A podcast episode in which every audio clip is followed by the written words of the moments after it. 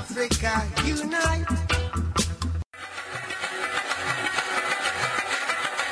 Afghan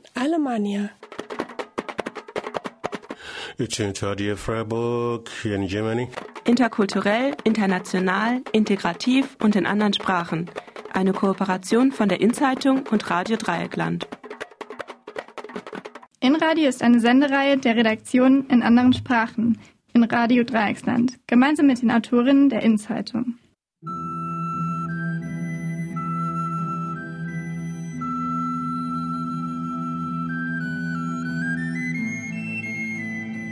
In unserer InRadio-Sendung hört er über die Geburtsorte, und zwar Venedig, Izmir, Freiburg. Und am Mikrofon sind heute von Inzeitung Barbara, Murat, und von in anderen Sprachen Victoria.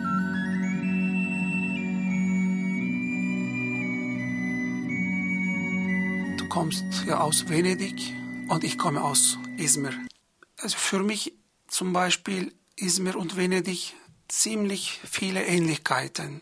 Ich war ein paar Mal in Venedig und das Gefühl hatte ich immer, irgendwie diese Mittelmeer, diese Turkosgrün und die Sonne in Venedig und die ganzen Straßen, die Plätze, die Gebäude, wie aussieht und die Sonne, die Schatten und alles erinnerte mich eigentlich immer wieder mein Heimatstadt Izmir. Auch die Geschichte vielleicht bindet die zwei Stadt äh, ziemlich. In Izmir lebte damals auch eine Community von levantinischen Familien, viele aus Italien stammende Familien. Das war ja eine große Handelsstadt. Und so schien mir diese äh, mediterranische Gefühl äh, für die beiden Städte ziemlich ähnlich. Was denkst du? Also ich war anders als du noch nie in Izmir leider. Für mich ist äh, Izmir zunächst äh, eine Stadt, äh, die ich mit Griechenland verbinde. Äh, es ist die alte Stadt Smyrna. Und also Smyrna, natürlich, die griechische Kultur hat das, den, den ganzen Mittelmeerraum äh, stark geprägt, äh, auch Venedig stark geprägt. Venedig ist eine der wenigen Städten in Italien, äh, wo äh, das Christentum eine byzantinische Fassung hat. Deswegen äh, unterscheidet sich äh, schon von den anderen italienischen Städten. Und dann, was in Venedig prägend ist, ist das Meer und die Stadt als Handelsstadt. Und da äh, und Venezianer haben natürlich äh, in alle Richtungen äh, gehandelt im Mittelmeerraum sehr stark äh, auch in der heutigen Türkei. Also Genau. auch in Izmir. Obwohl, also eigentlich, soweit ich weiß, oder, oder du kannst mich widersprechen, äh, die, Genu äh, die Genua hat äh, zum Teil äh, Izmir beherrscht, oder? Ja, ich glaube schon. Und äh, Genua, wir sagen Genevis, die waren auch, glaube ich, in Westküste äh, in der Türkei, auch in Istanbul. Äh, besonders aber Istanbul, äh, eine, zum Beispiel eine Stadtteil Galata heißt, die, die Handelsleute wa waren da äh, gesiedelt und äh, hunderte Jahre dort, dort gelebt haben. Aber die Venezianer auch wirklich viel Handel äh, im Mittelmeer mehr, äh, getrieben. Und ich glaube, in San Marco äh, Platz, äh, da gibt es eine große Basilikumkirche. Ja? Da, äh, Genau, eine byzantinische Kirche. Genau. Und der der Erzbischof von Venedig ist kein Erzbischof, sondern ist ein Patriarch, ein byzantinischer Patriarch. Da ja. ist äh, die Verbindung mit dem äh, orientalischen äh, römischen Reich. Also äh, Byzanz oder Konstantinopel ist der, die heutige Istanbul. Genau. Also, und dann es gibt die Tetrarchen, die byzantinischen ähm, Figuren am Markusplatz, die auch aus der Gegend stammen, die die Venezianer mitgenommen haben. Ich glaube, die haben äh, irgendwoher aus der Türkei, ich glaube vom Istanbul mitgebracht. Ja. Und ähm, aber äh, beim am Eingang äh, gleich oben äh, rechte Seite äh, gab eine interessante Figur von den äh, Türken, das äh, erzählt, wie die die, die heilige äh, San Marcos äh, Reste von Alexandrapolis oder keine ja, Ahnung woher, ja. die haben äh, nach äh, Italien, nach Venedig äh, gebracht.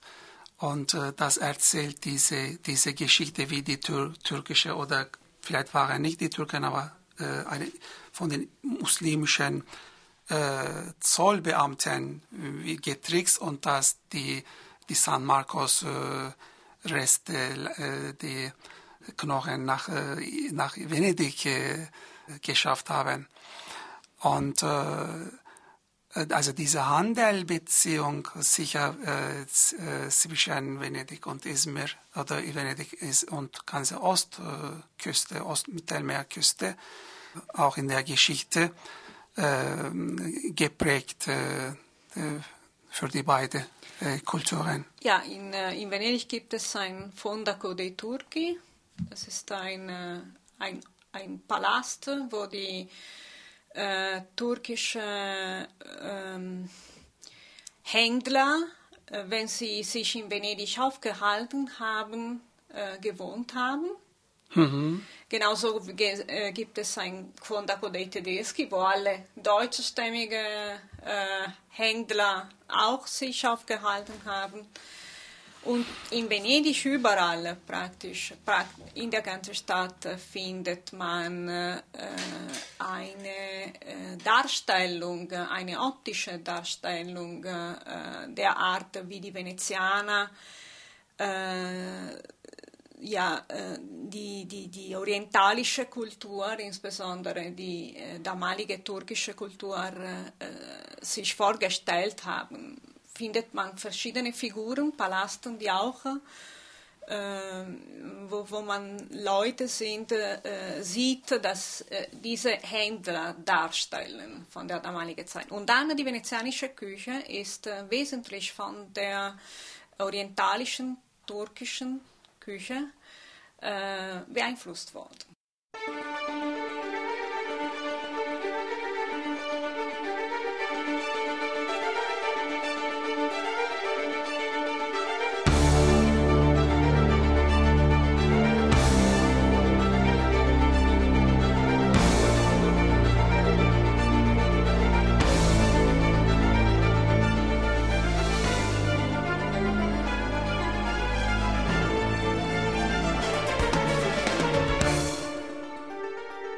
Venedig äh, war vielfältiger äh, früher als jetzt, würde ich sagen, weil äh, also in Venedig haben Menschen, Venedig ist nicht nur von Menschen aus verschiedenen äh, von verschiedenen Herkünften äh, gegründet worden, äh, sondern in, Venedig haben Leute aus verschiedenen Herkünften immer gelebt. Also, und da, da meine ich äh, nicht nur aus verschiedenen Städten Italiens, sondern auch wirklich aus verschiedenen Ländern äh, mit verschiedenen Religionen. In Venedig gibt es eine äh, große, äh, also gab es eine große jüdische äh, Gemeinde.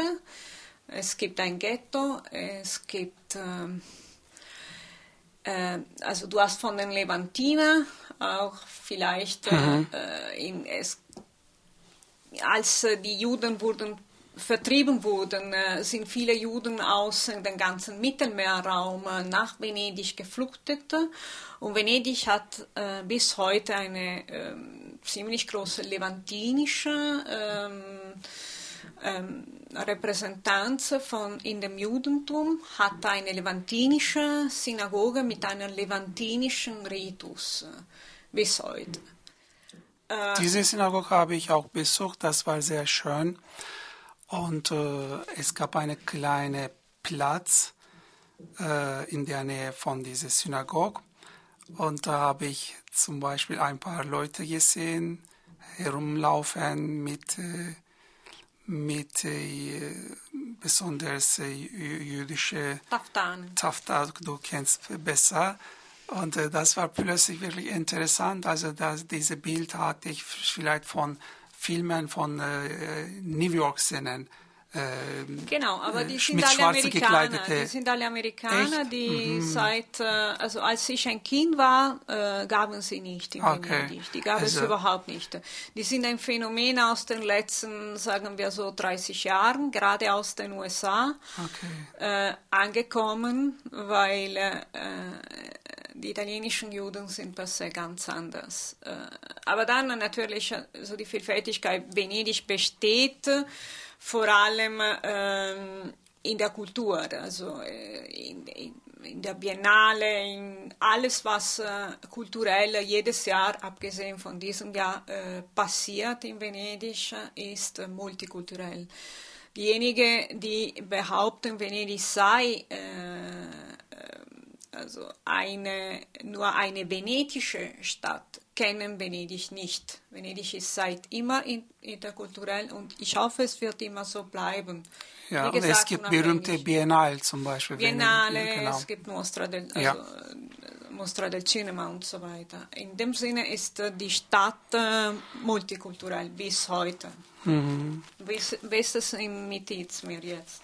Also für Izmir kann man auch sagen, Stadt ist ziemlich multikulturell, auch ziemlich weltoffen. Es gibt eine internationale Messe zum Beispiel und äh, für den Tourismus äh, ganz schön attraktiv, weil in der Nähe gibt Ephesus, Miletos, äh, Pergamo, also große Antikstädte und auch Izmir mit Kemeralt, eine türkische Bazar und äh, mit verschiedenen Stadtteilen, Agora zum Beispiel von Römern oder auch Kadife Kale äh, oder Karşıyaka äh, mit, äh, mit historischem Namen Cordelia. Die sind ganz schön attraktive Stadtteile. Und demografisch auch Izmir, in Izmir lebt vielleicht nicht so kosmopolitisch, die, die Völker nebeneinander wie, wie in der Geschichte, aber es gibt immer noch die zum Beispiel die jüdische äh, Community äh, in Izmir und äh, ähm, ja, äh, eine große Metropole ist Izmir ja. mit drei Millionen äh, Einwohnern. Oh je. Genau. Das ist riesig. Venedig ja. ist sehr klein, hat etwa so, die Stadt an sich hat etwa 50.000 Einwohner heute. Äh, ja. Es war früher viel größer. Aber mit Touristen? Ja, Touristen sind aber nicht immer ein großer ja. Vorteil. Es gibt Vorteile und Nachteile, wie bei jedem Sache. Vielleicht ja. ein bisschen zu viel. Mhm.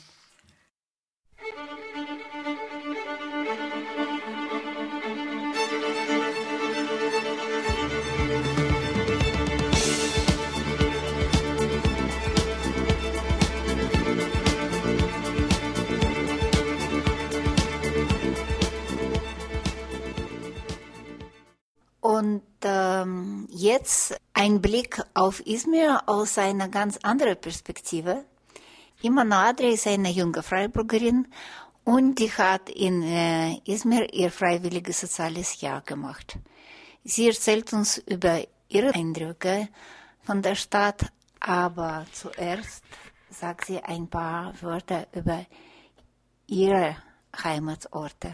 Also mein Vater kommt aus Algerien Und äh, meine Mutter ist in Frankreich geboren und in Algerien und Frankreich aufgewachsen. Ihre Eltern sind auch Algerier. Daher bin ich auch mit mehreren Sprachen aufgewachsen. Also ich habe die algerische Sprache gleich von Anfang an gelernt, sowie auch ähm, die französische. Also ich bin von klein auf nach Algerien gegangen. Das heißt also in den Ferien zum Beispiel war ich dann immer in Algerien. Wir haben ganz viel Zeit mit unserer Oma, unseren Onkels und Tanten verbracht und wir waren auch ganz, ganz oft am Meer.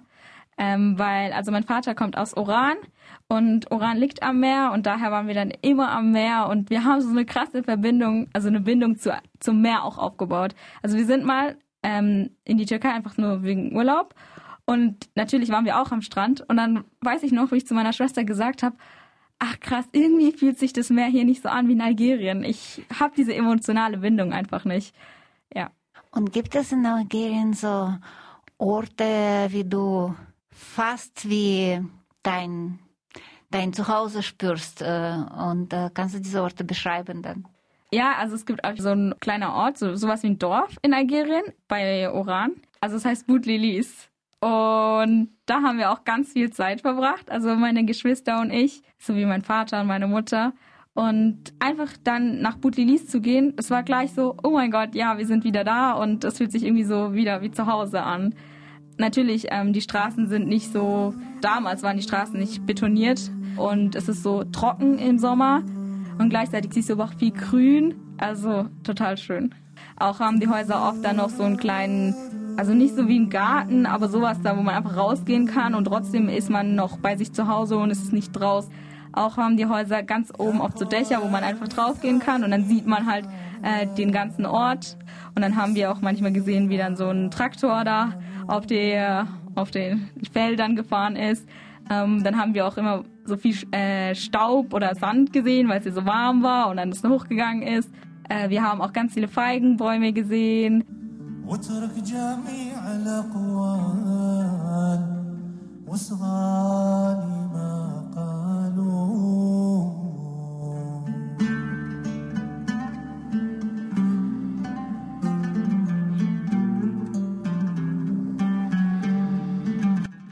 Ich hatte, wie ich vorhin auch schon sagte, so eine sehr starke Bindung zum Meer und ich habe das Meer geliebt und hier in Freiburg haben wir nicht wirklich die Chance, um äh, einfach ans Meer zu gehen. Das heißt, immer wenn wir in Algerien waren, haben wir uns hauptsächlich auch vor allem auf das Meer gefreut. Aber ich muss sagen, auch meine Familie zu sehen. Also ich habe vor allem einen guten Onkel und ähm, ja, wir lieben ihn alle sehr und wir verbringen sehr, sehr gerne Zeit mit ihm.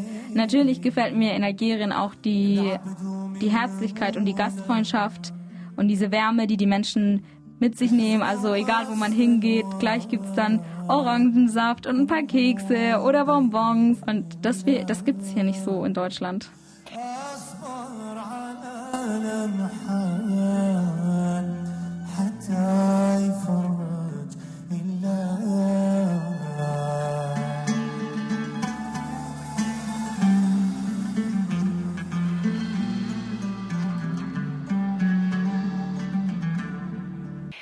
Und äh, äh, dein Geburtsort ist Deutschland. Ja, ich bin in Freiburg geboren. Äh, kannst du sagen, dass du diese Ort in Algerien auch ein bisschen als eine, äh, wir nennen das imaginäre Heimat, imaginärer Geburtsort fühlst? Das eigentlich könntest du auch da. Oder als ist das eine deine zweite Ja, Geheimgeburtsort oder sowas? ja, das könnte, ja, auf jeden Fall. Ich meine, ich bin ja auch Algerien. Auf jeden Fall ist eine, die zweite Heimat für mich. Äh, Dein FSJ. Ähm, erstens, wieso hast du das überhaupt äh, entschieden zu machen? Was war deine Motivation? Also für mich war es wichtig, mich selbst mal kennenzulernen, besser kennenzulernen. Ich kannte mich nur von der Schule. Ich wusste, wie ich so bin, wenn ich in der Schule bin. Und ich wollte mich aber auch kennenlernen, wie wenn ich unter anderen in einer anderen Situation bin. Und dann war mir natürlich auch wichtig, meine Sprachen irgendwie zu verbessern oder sie eher einzusetzen. Zum Beispiel Arabisch war mir sehr wichtig. Ich wollte auf jeden Fall mehr Arabisch sprechen, weil ich kann ja ein bisschen den algerischen Dialekt, habe dann auch Hocharabisch gelernt und ich habe mal freiwillig angefangen, Türkisch zu lernen. Und dann war ich so, also ich habe selbstständig gemacht und natürlich habe ich nicht so viel gelernt, aber ich war voll motiviert und habe gedacht, okay, vielleicht, wenn ich in die Türkei gehe, kann ich mein Türkisch verbessern. Und noch welche Sprachen sprichst du? Französisch vermutlich? Ja, ich spreche noch Französisch, Englisch. Unsere Chefin war auch Irin, heißt, sie haben mit ihr auf Englisch gesprochen. Ähm, mit Türken haben wir dann manchmal auch auf Englisch gesprochen, wenn wir es natürlich nicht auf Türkisch konnten. Und Also das hat nicht geklappt, mit Türkisch zu verbessern. es geht nicht so, wie ich es erhofft habe. Aber ja, es war schon, es war auf jeden Fall gut, weil ich meine, diesmal war ich dem Türkischen einfach ausgesetzt, weil jetzt in Deutschland ja nicht. Ähm, aber ich habe nicht das erreicht, was ich erreichen wollte. Und ähm, jetzt zum ähm, Izmir.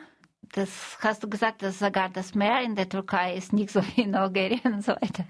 Wie war für dich Izmir als Stadt? Wie hast du das gespürt? Also anfangs, wie soll ich sagen, Izmir ist sehr westlich auch und ich fand es manchmal so krass, dass ich dann so ein bisschen das Gefühl hatte, okay, ich bin jetzt nicht in Deutschland, ich bin in Izmir in der Türkei, aber ich fühle mich manchmal so wie, als wäre ich in Deutschland.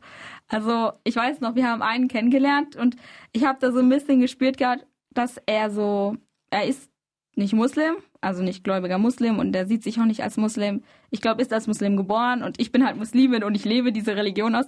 Und dann hatte ich so ein bisschen das Gefühl, er findet es jetzt nicht so toll. Und es war so richtig seltsam, weil ich gedacht habe, okay, jetzt bin ich in der Türkei und jetzt habe ich dann doch irgendwie diese Konfrontation, dass manche Menschen das nicht toll finden oder gut finden, dass ich Muslimin bin. Ähm, sonst kann ich sagen, also Izmir ist ja wirklich sehr, sehr groß. Und ich habe die Größe nicht erkannt, bis ich angefangen habe, Viertel von Izmir kennenzulernen. Und da ist mir dann aufgefallen, wie groß Izmir ist und wie unterschiedlich es auch in Izmir ist. Also, bumm, also ist man dann, wir waren im Studentenviertel und da gibt's total die andere Atmosphäre. Und dann waren wir einfach, also wir haben in Al-Sanjak gelebt. Das war so ein bisschen das Partyviertel und das Viertel, wo es halt doch ähm, ganz viele Restaurants gab. Also am Wochenende sind dann ganz viele Leute einfach gekommen nach Al-Sanjak, um da den Abend, Abend zu verbringen. Und ja, also wenn man in Al-Sanjak lebt, dann sagt es so ein bisschen auch aus, okay, man hat schon so ein bisschen das Geld dafür. Und äh, dann waren wir mal aber gegenüber von Al-Sanjak auf der anderen Seite. Und da hat sich das so ein bisschen angefühlt wie, okay, jetzt bin ich in einem Viertel, wo es ganz viele Familien gibt mit kleinen Kindern und die sind jetzt alle irgendwie zusammen auf dem Spielplatz. Also es war sehr, sehr spannend. So ein bisschen hipster. Ja, so ein bisschen, ja. es, war, es war total spannend, einfach zu sehen, wie groß doch Izmir ist. Izmir ist äh, berühmt für seine internationale Geschichte, dass eine Stadt war von sehr vielen Kulturen, auch Religionen, aber vor allem auch mh, wahrscheinlich von Handel beeinflusste äh, ethnische Vielfalt und so weiter. Ist da noch was zu spüren heute? Ähm, Äh, mindestens historisch? Also ja, auf jeden Fall. Ich glaube, also wir haben, also die Griechen haben Izmir auch mal besetzt gehabt und äh, Izmir heißt ja Smyrna auf Griechisch und wir haben dann natürlich auch groß, ähm, Plätze, Orte gesehen, wo es die griechischen oder römischen ähm, Bauwerke gab. Und auch jetzt in Basmane, also Basmane ist das Viertel, wo, ganz, wo es ganz, ganz viele Syrer auch gibt, also Geflüchtete. Da gibt es dann auch einen äh, Ort, da wird noch ganz viel ausgegraben und die versuchen das so ein bisschen aufzubauen. Und da hat man dann auch gesehen, so Smyrna, also da stand es auch ganz groß. Und äh, da war auch jüdische Kultur und alles Mögliche eigentlich. Wir haben, ja, wir, ich habe nicht so viel gesehen. Äh, ich hab, wir waren mal bei so einem Vortrag von jüdischen Menschen, die das organisiert haben. Da haben wir ein bisschen was mitbekommen und wir waren mal in einer Synagoge, weil die da auch so einen Tag gemacht haben, wo sie ein bisschen die jüdische Kultur gezeigt haben und dann haben sie halt so getan, als würden jetzt zwei Leute heiraten. Das war so spannend zu sehen und dann hatten die zum Beispiel auch so ein Glas und irgendwie werfen sie das dann auf den Boden, sodass es zerbricht und dann sagen sie, okay, jetzt ist alles Schlechte so zerbrochen. Also ich fand das voll schön.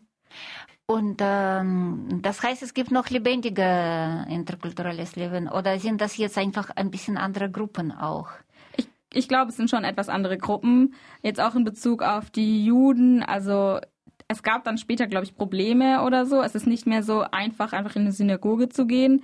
Ja, ich würde sagen, es ist nicht mehr so lebendig wie früher. Aber es gibt doch die Synagoge, du hast gesagt. Ja, ja, aber das da ist nicht Museum, sondern eine lebendige. Ja, ja. Aber ich glaube, die Juden dort, also es gibt nicht mehr so viele, wenn ich es richtig verstanden habe. Und äh, es wird auch nicht so offen gesagt. Und äh, wie bildet sich jetzt diese, weil jede Stadt, jeder Port, jeder Hafen, jede Stadt am Meer ist trotzdem interkulturell, egal wie seine Geschichte. Wie bildet sich heutige mh, Multikulturalität in Izmir? Sind wahrscheinlich andere Gruppen auch schon durch diese syrische Geflüchtete und andere ähm, und wahrscheinlich noch andere wirtschaftliche Einflüsse. Wie ist das heute? Also wir haben Menschen kennengelernt, die durch so ein Programm in, nach Izmir gekommen sind. Also zum Beispiel haben wir einen kennengelernt aus Marokko, einen aus, äh, einen aus Algerien. Es gab welche aus, aus Brasilien. Und die arbeiten auch in, dem, in der Wirtschaft, also so im Handel. Also ja, man merkt es auf jeden Fall, weil es dann doch sehr international in Izmir ist. Dadurch, dass Izmir am Meer liegt und so, das so ein bisschen wie eine Bucht ist, kann man einfach so eine Fähre nehmen und auf die andere Seite gehen. Und es ist dann so ein bisschen wie Straßenbahn. So eine Straßenbahn, die man nehmen kann. Das heißt, man kann irgendwie immer auf die andere Seite gehen. Und das fand ich auch total interessant. Und was ist eine andere Seite? Ist auch Izmir? Ja, ist auch Izmir. Also wir haben ganz oft die ganz großen Schiffe gesehen, die dann wirklich, ich weiß nicht mehr, was sie transportiert haben, aber wir haben gesehen, okay, die gehen jetzt, die haben eine lange Strecke. Ja, man merkt es, man spürt es. Und ähm, wie, äh, wie groß ist die Bevölkerung von der Stadt? Ich glaube, das waren vier Millionen Menschen. Das heißt, klein bisschen größer als Freiburg, oder? Ja, ein kleines So. bisschen. Nein. Hast du dich nicht ein bisschen als kleines provinzielles Mädchen aus einer provinziellen Stadt geführt? Also ich muss sagen, anfangs habe ich gedacht, ach komm, Izmir ist nicht so groß, weil ich einfach die Viertel nicht kennengelernt habe. Äh, deswegen habe ich so, habe ich das so ein bisschen behandelt wie die, wie Freiburg. Und dann aber, als ich eben angefangen habe, die Viertel zu sehen, habe ich gedacht, oh ja krass, Izmir ist wirklich groß. Aber spürt man auch von Leben her ein bisschen Großstadt da, dass es ein bisschen, äh, sagen wir, lebendiger, und gleichzeitig wahrscheinlich gefährlicher, spannender ist als Freiburg? Erstens lebendiger auf jeden Fall. Es gibt so viele Menschen und die Straßen sind oft voll. Ich konnte einfach nicht in der Nacht schlafen. Also gerade in Alsanjar kann man, kann man nicht so wirklich schlafen, weil es immer die ganze Zeit laut ist. Dann bin ich immer wieder aufgewacht, habe dann auf die Uhr geguckt. Ach, es ist 4 Uhr und es ist immer noch so laut. Wann gehen die Leute nur schlafen? Die sprechen, lachen, ja, genießen ihr Leben. Natürlich hatten wir schon ein paar Vorfälle, wo es dann betrunkene Menschen gab, die dann ja äh, geschrien haben oder es gab dann Streit. Ähm, dann kam natürlich die Polizei, also davon ist man dann auch manchmal aufgewacht. Und dann habe ich mich immer nur gefragt, Mann, warum braucht die Polizei so lange, bis sie reagiert, weil es dann zu handgreiflich auch manchmal wurde. Und das war so, oh krass. Also Izmir war für mich das erste Mal, dass ich in so einer Großstadt lebe. Und was magst du jetzt mehr? Äh, eher Großstadt oder eher so wie Freiburg? Ähm, ich weiß es gerade nicht so genau, weil ich glaube schon, dass eine Großstadt so etwas bieten kann, wie, wie das, was Freiburg uns bietet, weil es eben die unterschiedlichen Viertel dann oft gibt und man deswegen doch noch das finden kann, was man jetzt zum Beispiel hier in Freiburg hat. Aber was mir vor allem gefällt, ist dieses Interkulturelle und das Internationale. Das finde ich total schön, sehr bereichernd und das fehlt manchmal hier in Freiburg. Wir sind Ende August gegangen und sind Mitte März gekommen nach so, Deutschland. aber es sollte ein Jahr. Dann. Ja, es sollte ein Jahr sein. Also wir sind so wirklich aus unserer Hochphase herausgerissen worden. Also ich habe dann angefangen, Izmir auf jeden Fall als zu Hause zu nennen. Also ich gehe jetzt nach Hause und ich habe mich auch sehr zu Hause gefühlt. Und dann hieß es, wir müssen zurückkommen. Und dann dachten wir noch, wir können uns verabschieden, aber wir haben dann zufällig entdeckt, dass unser Flug nach Istanbul gestrichen wurde. Und dann wu- wurde uns gesagt, euer nächstmöglicher und letztmöglicher Flug mit dieser Airline ist heute um 4 Uhr. Und es war 11 Uhr, 12 Uhr Mitternacht. Also, und dann waren wir so, oh mein Gott, wir müssen zwei Stunden losgehen. Und dann hatten wir einfach keinen Abschied. Und dann waren wir wieder in Deutschland. Und wir waren so, oh mein Gott, ich, warum sind wir in Deutschland? Wir fühlen uns nicht wohl. Und wir wussten, dass es gut ist, dass wir zurückkommen, aber wir haben das Gute nicht gesehen. Und ich habe es auch mehrere Monate lang nicht gesehen. Ich habe mich sehr schlecht gefühlt ähm, und ich fand es interessant. Also ich muss sagen, Geflüchtete verlassen oft ihre Hei- Heimat, ohne dass sie ja sagen, okay, ich gehe jetzt und sag mal Tschüss, bevor ich gehe, sondern alles ist abrupt, abrupt, schlagartig und noch mit so viel mehr Leid verbunden. Weil ich bin ja nur nach Hause gekommen. Ich bin nach Deutschland gekommen, wo ich aufgewachsen bin. Ich bin zu meiner Familie gekommen. Aber trotzdem dieses herausgerissen werden von dem neuen Zuhause, das ich jetzt hatte, das war so schlimm für mich. Mir ging es wirklich psychisch einfach nicht so gut. Ich habe mich total traurig gefühlt und irgendwie nur geweint und ähm, und ich fand es interessant, was es einfach mit mir gemacht hat, weil das war ja letztendlich doch nur was Kleines und trotzdem Du was meinst Großes. nicht Abschied nehmen Ja. zu können. Nicht Abschied nehmen zu können, das ist unglaublich. Das ist und dabei wusste ich ja, ich kann irgendwann wieder zurück nach Izmir gehen. Was hast du auch gemacht? Ja, meine Mitfreiwillige und ich sind extra nochmal gegangen, um Tschüss zu sagen, weil wir das gebraucht haben. Wir wollten, natürlich, also wir wissen beide, wir werden wieder dahin gehen, wir werden wieder die ganzen Menschen besuchen, aber fürs Erste wollten wir auf jeden Fall Tschüss sagen, weil sonst lebt man einfach immer noch in diesem, ja, ich fange jetzt was Neues an und habe noch nicht mal das andere gut beendet. Und es ist kein gutes Gefühl.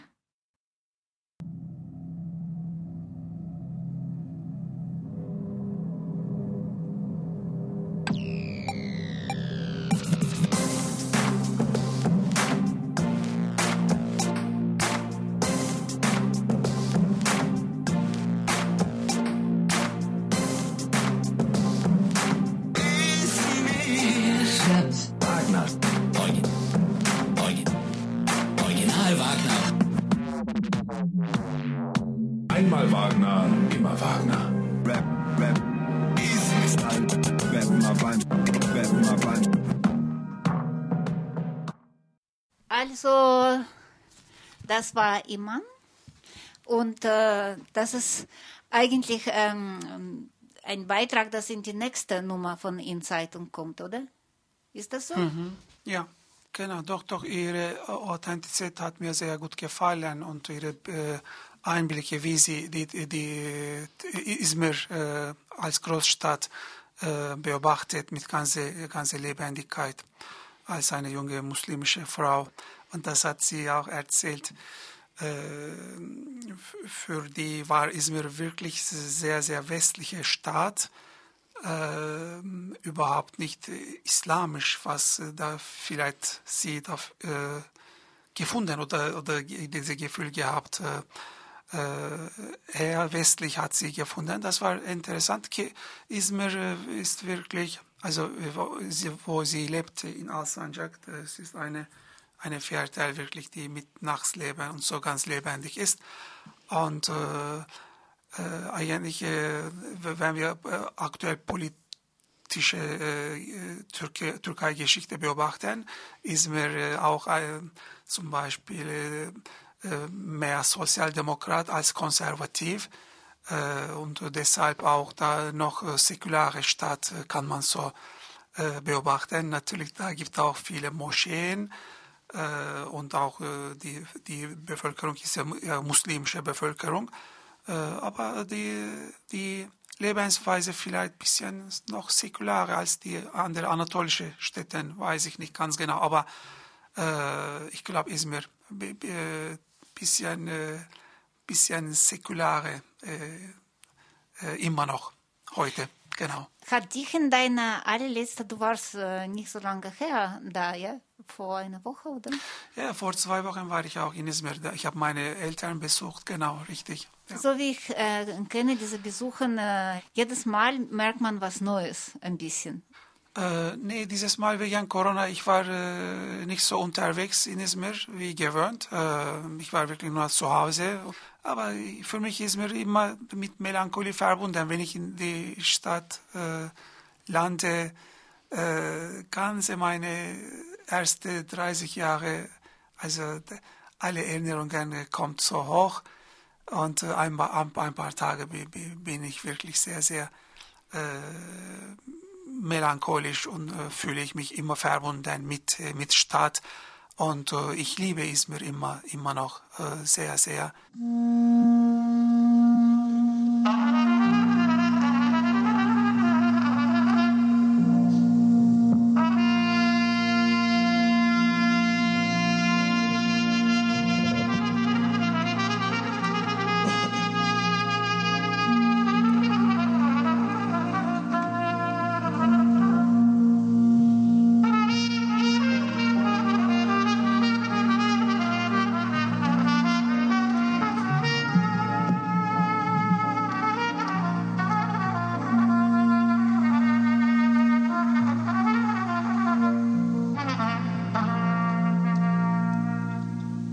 Das war über Heimat und Geburtsorte dieses Programm.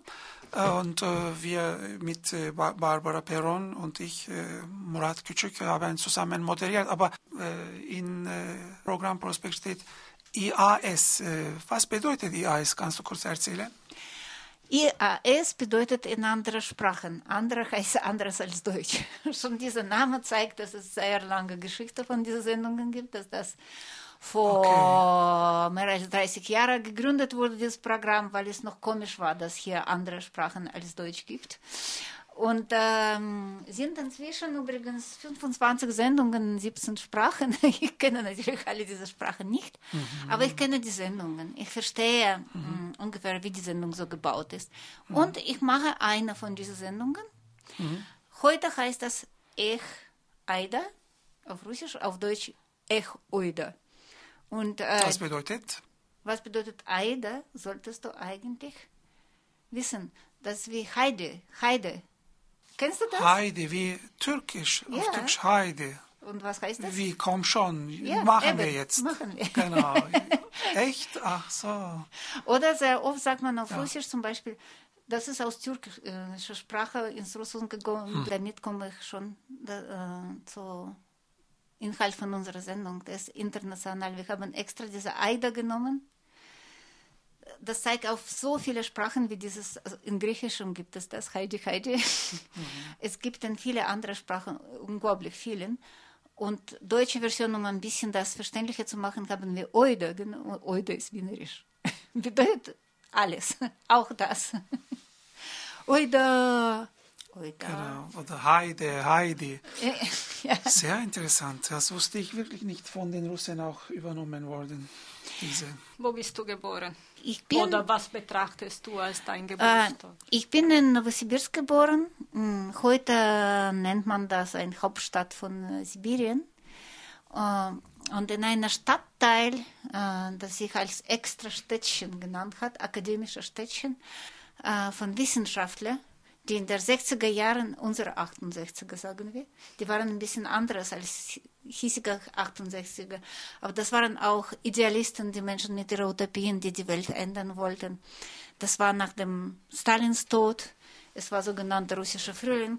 Und äh, so waren meine Eltern. Sie sind aus Süden, aus ganz, ganz südlichen Teilen von Sowjetunion, äh, nach ähm, Novosibirsk geflogen.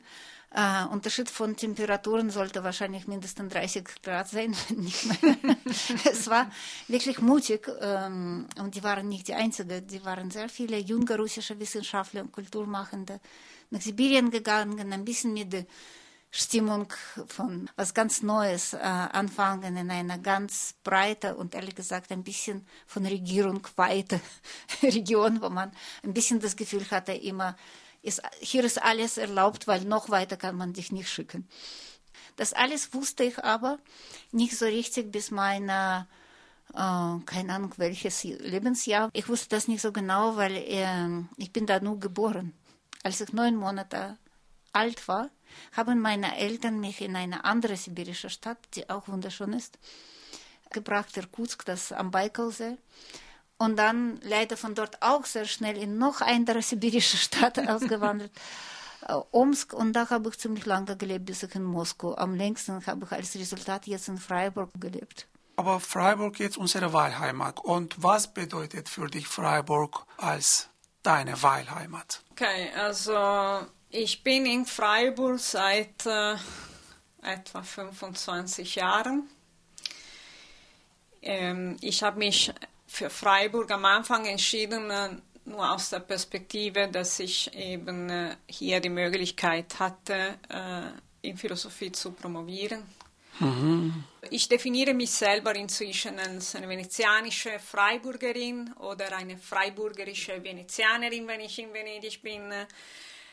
Ich bin mit beiden Städten verbunden. Also ähm, Freiburg mag ich, weil es eine interkulturelle Stadt äh, weil äh, hat so viel Wald umherum. Also ich liebe Natur. Ich liebe zu wandern. Das ist äh, gerade das Gegenteil von Venedig. Also in Venedig wandert man nicht, weil es gibt keine Wälder. Was ich in Freiburg vermisse, ist das Meer natürlich. Aber wir haben die Dreisam sozusagen. Äh, es ist kein Ersatz von dem Meer, aber immerhin ein bisschen Wasser. Ich brauche Wasser. Ich könnte nicht in einer Stadt leben, wo es überhaupt kein Wasser gibt.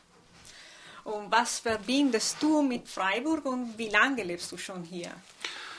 Also ich lebe seit 19 Jahren in Freiburg. Ich bin nach Freiburg gekommen, weil ich in Istanbul äh, eine Frau kennengelernt habe. Da sind wir immer geheiratet und, und äh, äh, als wir Kinder wollten, dann haben wir für die, die Deutschland entschieden und dann so sind wir nach sechs Jahren äh, nach äh, Freiburg äh, gekommen. Mit der Zeit entsteht in mir, äh, oder entstand in mir das Gefühl Verbundenheit und, und Gehörigkeit. Zuerst, du beobachtest alles in der Stadt äh, wie ein Tourist. Du bist neu hier, du bist fremd und alles, was du da erlebst, beobachtest, das ist alles interessant. Und äh, manchmal schön, manchmal nicht so toll. Aber äh, dann mit der Zeit, du nimmst etwas von dieser Kultur, von Stadt und auch du gibst äh, von sich selber was und dann, äh, wenn ich zum Beispiel kurz äh, nicht in Freiburg bin und wenn ich wieder nach Freiburg komme, dann merke ich, ja, diese Stadt ist auch mittlerweile mein Heimat geworden. Dann äh, merke ich, als eigentlich es gibt wirklich verschiedene Heimaten und verschiedene Heimatsgefühle. Ich, ich bin nicht in Izmir geboren, in Mardin geboren. Das ist an der syrischen Grenze, eine alte Stadt mit 5000 Jahren Geschichte. Und, äh, aber da war ich ein kleines Kind. Ich glaube, erst meine eins oder zwei äh, Jahre da. Äh, also als Geburtsort Mardin interessant für mich. Äh, und ich, ich äh, fühle mich auch verbunden äh, in, mit Mardin. Aber ähm, Izmir wiegt schwer meine Geschichte und nachher war ich sechs Jahre in Istanbul und das hat auch mir Heimat geworden, Istanbul. Äh, und jetzt äh, Freiburg. Und ich bin gespannt wirklich bis meines, mein Lebensende noch für wie viele Orte würde ich mich so verbunden fühlen. Und auch das äh, erstaunt mich, also wie wir fähig sind, uns zu äh, anzupassen mit was äh, Neuem als äh, neuer Ort. Und das wird Heimat. Ja, sicher, aber für mich war ein bisschen anders. Ich habe überhaupt keine Verbundenheit mit dem Ort, wo ich tatsächlich geboren bin. Das ist Padua. Wobei Venedig ist für mich mein Heimatsort und Freiburg natürlich auch. Und wenn ich in Venedig bin und äh, nach Freiburg zurückkomme, ich sage zu den Leuten, ich gehe nach Hause. Und wenn ich jetzt äh, hier den Leuten sage, ich gehe nach Venedig, ich sage nicht, ich gehe nach Venedig, sondern ich gehe nach Hause. Nach Hause. Deswegen, Schön. die sind beide Städte mhm. für mich äh, meine Zuhause. Und ich stimme dir völlig zu, wir können viele Zuhause äh, finden. Äh, ich habe inzwischen einen neuen Ort, einen anderen Ort in meinem Leben gefunden. Und es ist ganz anders, ganz nördlich, auch am Meer in Finnland, Turku. Aber mit dem In Finnland. ich auch mhm. eine enge Verbindung. Ich fühlte mich sofort, das ist mir nur in Turku passiert. Mhm. Ich habe gedacht, ja, ich fühle mich hier zu Hause. Es ist wirklich ähm, diese Position am Meer, äh, die Tatsache, dass es ist eine mittelalterliche historische Stadt ist äh, wie die Leute sich bewegen, äh, wie die Leute denken, hat mir sofort gefallen. Äh, mhm. ich habe viele Ähnlichkeiten äh, mit meinen anderen beiden ähm, Heimatsorten. Einmal äh, Walde mit Freiburg, mhm. einmal Meer mit Venedig, alle zusammen und außerdem, äh, dass sich gut fühlen. Also das ist wichtig in einer Stadt. So, ich habe auch an anderen Orten in Deutschland gelebt, aber ich habe mich nirgendwo so gut gefühlt wie in Freiburg. Mhm. Also in diesem Land. Und genauso, das gilt auch für Italien. Ich könnte auch in anderen Städten in Italien wahrscheinlich mich nicht so gut fühlen wie in, äh, in Venedig. Also das, ist, das hat jetzt nicht mit der Nation zu tun, hat äh, überhaupt mit diesem Gefühl von Verbundenheit äh, mit einer Stadt oder mit den Leuten, die auch dort leben. Natürlich, wir verbinden auch immer mit Menschen.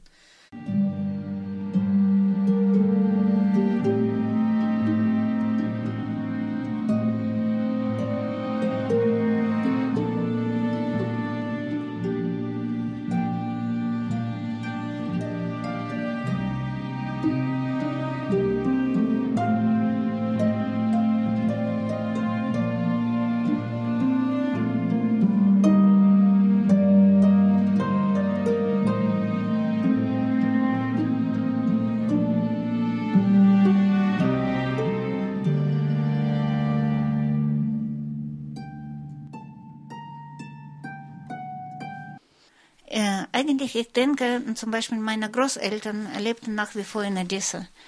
Das ist eine Stadt, die wahrscheinlich äh, gemeinsame Züge mit Izmir und Venedig hat.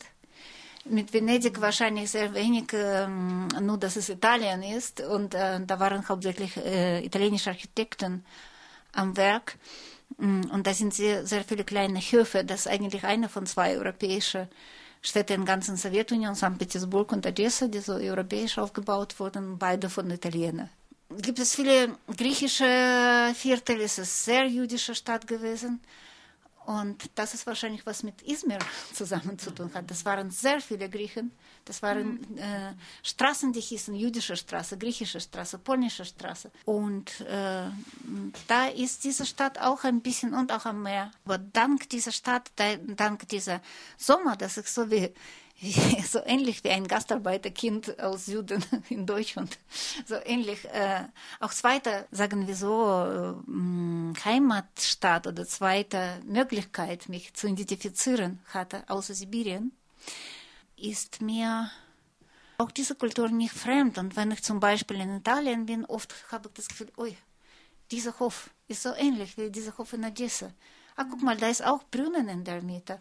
Ah, Dieser Aufbau von Eingang in dem Hof, wo man früher die Pferde angebunden hat, das ist immer noch da. Genauso wie äh, in Odessa. Und das ist natürlich lächerlich für Italiener, weil, okay, was soll das? Natürlich, italienische Architektur war überall. Aber mh, es macht für mich schon eine Art von imaginärer Heimat, überall, wo diese italienische Architektur präsent ist. Und überall, wo so viel Schnee ist, wie in der Schweiz äh, zum Beispiel, gibt es Orte, wo man nicht nur Berge, sondern wirklich diese Meer von Schnee, leuchtender Schnee äh, sieht. Da fühle ich mich zu Hause, so wie in Sibirien. Ja, das glaube ich. Also ich habe als äh, etwas Fremdes erlebt, äh, diese äh, ja, zugefrorenes Meer, das vor mir stand mit einer sehr niedrigen Sonne, wo ich gedacht habe, wo bin ich jetzt hier gelandet? Ähm, ich finde übrigens dazu eine, mm, was mich wirklich sehr angesprochen hat, weil ehrlich gesagt äh, mag ich das Wort Heimat überhaupt nicht. In Russland war es sehr pathetisch, sehr patriotisch, so ähnlich wie bei hier bei Hitler, mm, aufgepumpt zu einem Ideologiebegriff. Aber einmal habe ich einen Heimatbegriff gehört, das mir sehr nah war. Das war von Ilya Trajanov. Ich habe nicht genaue Zitat, aber ich kann ein bisschen erzählen, was er meinte. Er meinte, für ihn ist Heimat ein intimer Begriff, ein sehr intimer Begriff, äh, das über die Grenzen Nationalität oder Sprache liegt. Äh, Und er sagt, in meiner Heimat, in Ilya Trajanovs Heimat, liegt äh, Bombay, Nairobi, Sofia und Frankfurt nebeneinander. Und ihre Städte und ihre ähm, Plätze und ihre Straßen in seine Mentalkarte legen sie auch durcheinander, übereinander und so weiter, weil er in dieser Stadt aufgewachsen war. Das war Geschichte seiner Familie. Und ich fühle es auch so. Alles gemischt, alles ähm, dieses imaginäre Heimat Mir drin. passiert oft in Träumen solche Mischungen, wo ich äh, in Venedig bin, aber dann ist die Stadt der, das Meer ist der Schwarzwald äh, zu sehen äh, plötzlich und ich komme vielleicht an Augustinerplatz äh, und ich, ich fange an, auch oft äh, immer häufiger äh, die Sprachen zu mischen. Das heißt, ich träume teilweise auf Italienisch, teilweise auf Deutsch, äh, alles gemischt. Und Leute, die nie Italienisch gesprochen haben oder nie Deutsch gesprochen haben, zum Beispiel meine Eltern sprachen plötzlich im Traum diese Sprachen und die sind ganz vertraut mit den Städten, wo ich auch le- gelebt habe. Äh, Was ich noch zu dir, Murat, sagen wollte, einfach teilen, meine Kindheitserinnerung. Mm, In äh, Odessa äh, war typischer Witz, wenn man so weit ins Meer äh, schwimmt, sagt man, willst du doch äh, nach Istanbul schwimmen, willst du doch in die Türkei schwimmen. das Beste ist, dass die Ja, okay. Leute das tatsächlich versucht haben als Flucht, was eigentlich Heldentat ist, ist, Türkei war sehr weit. Aber daher ist für mich immer Türkei als Kind irgendwie so was Schönes, ein schönes, fernes äh, Märchenland ist, wo ich von hier jetzt schwimmen, weil wir könnten nirgendwo hingehen. Ja, klar. Und jedes Kind wusste, der lebt für immer eingesperrt in diesem Land. Aber doch in die Türkei, wenn man ganz gut schwimmt. Und ich habe fast geträumt. Da ein anderer, äh, wenn da Sonnenuntergang war, so fantastische Gebäude, sehr asiatisch aussehen, so Paläste, orientalische Paläste auf anderer Ufer. Andere Ufer, Schwarzmeer, also Sinop, Samsun, Gresson, diese Küste. Konntest du äh, schwimmen, genau.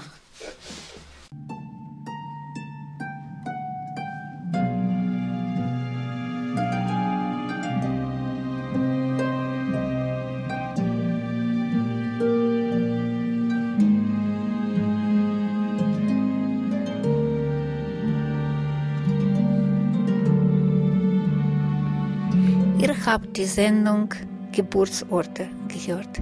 Venedig, Izmir, Freiburg. Aus der Sendereihe in Radio. Die Sendereihe wird von der Redakteurin von In-Zeitung und von den anderen Sprachen von Radio Dreieckland produziert und von dem Kulturamt Freiburg unterstützt. Die Sendung haben Barbara Piron, Murat Kutschuk und Viktoria Ballon vorbereitet.